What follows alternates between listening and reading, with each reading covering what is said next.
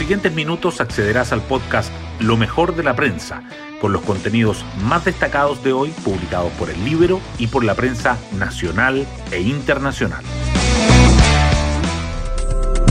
Buenos días, soy Magdalena Olea y hoy es viernes 29 de octubre.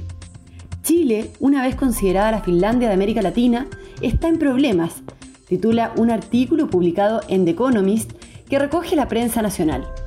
Parece poco probable que una convención constitucional formada para combatir el populismo ayude, agrega el semanario británico, y detalla muchos de los fenómenos que se ven día a día en el último tiempo. De hecho, la carrera presidencial sigue polarizada con acusaciones tanto entre la derecha como la izquierda, y la convención ha mostrado una baja en su evaluación mientras ya lleva casi cuatro meses sin abordar aún los contenidos de una nueva Carta Magna y se impone con críticas el extender su periodo de funcionamiento. Las portadas del día. La campaña presidencial sobresale. El Mercurio destaca que Sichel rechaza la exigencia de apoyo a Cast, quien asegura que si pasa el balotaje, convocará a Chile Podemos Más, el cuarto retiro, las reformas de pensiones y la tributaria marcan el encuentro de Proboste con la CPC y que Boric presenta un consejo económico que incluye al ex jefe programático de Paula Narváez. La tercera resalta la tensión entre la UDI y Sichel porque senadores le piden un compromiso de apoyo a Cast en segunda vuelta. Y Meo habla de su rol en la unidad de la oposición. Es imposible romper lo que está roto, afirma. Y el diario financiero subraya que los asesores de los candidatos presidenciales explican sus propuestas en medio ambiente.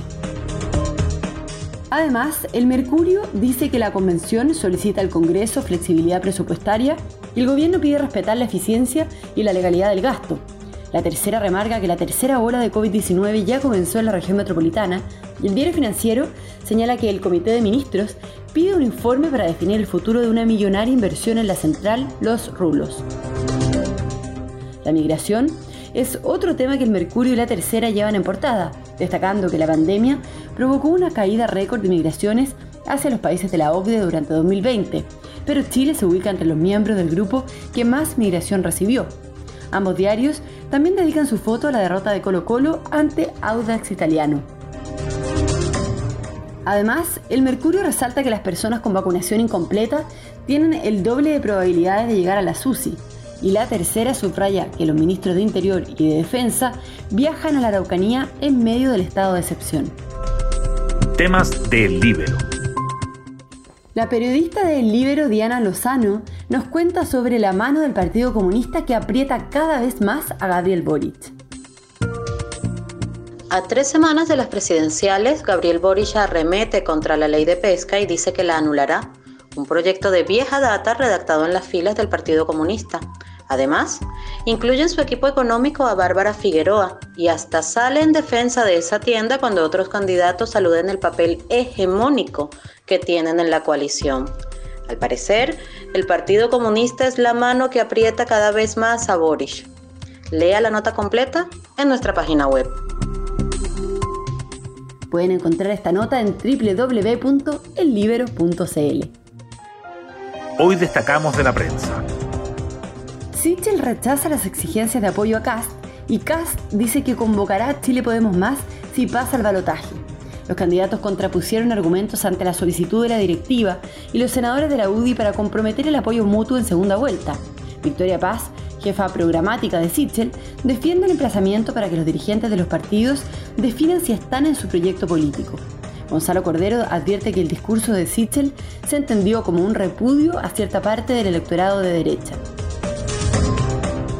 El cuarto retiro, las reformas económicas y los permisos ambientales marcaron el encuentro de Proboste con la CPC. La candidata presidencial del nuevo pacto social se reunió ayer con la cúpula empresarial en el primero de los encuentros de la CPC con los abanderados. Estuvo acompañada por el expresidente del Banco Central, Roberto Saller, que debutó como su asesor, y otros integrantes de su equipo económico. Gabriel Boric presentó ayer el Consejo Académico Económico Asesor, que tendrá como principal misión aportar una mirada externa a las propuestas elaboradas por los integrantes del comando. En el nuevo grupo destacan académicos de la Facultad de Economía y Negocios de la Universidad de Chile, incluidos Daniel Hochman, quien es el ex jefe programático de Paula Narváez, también Dante Contreras y Fabián Duarte. Es imposible romper lo que está roto, dijo Marco Enrique Sominami sobre la unidad en la oposición, quien fue el quinto entrevistado en Estación Moneda, el ciclo realizado por La Tercera y Radio Duna. Meo, que postura por cuarta vez, descartó que su candidatura implique una merma para la cohesión opositora y criticó a las cartas de apruebo dignidad y nuevo pacto social. También comparó a Cast con Bolsonaro y con Trump.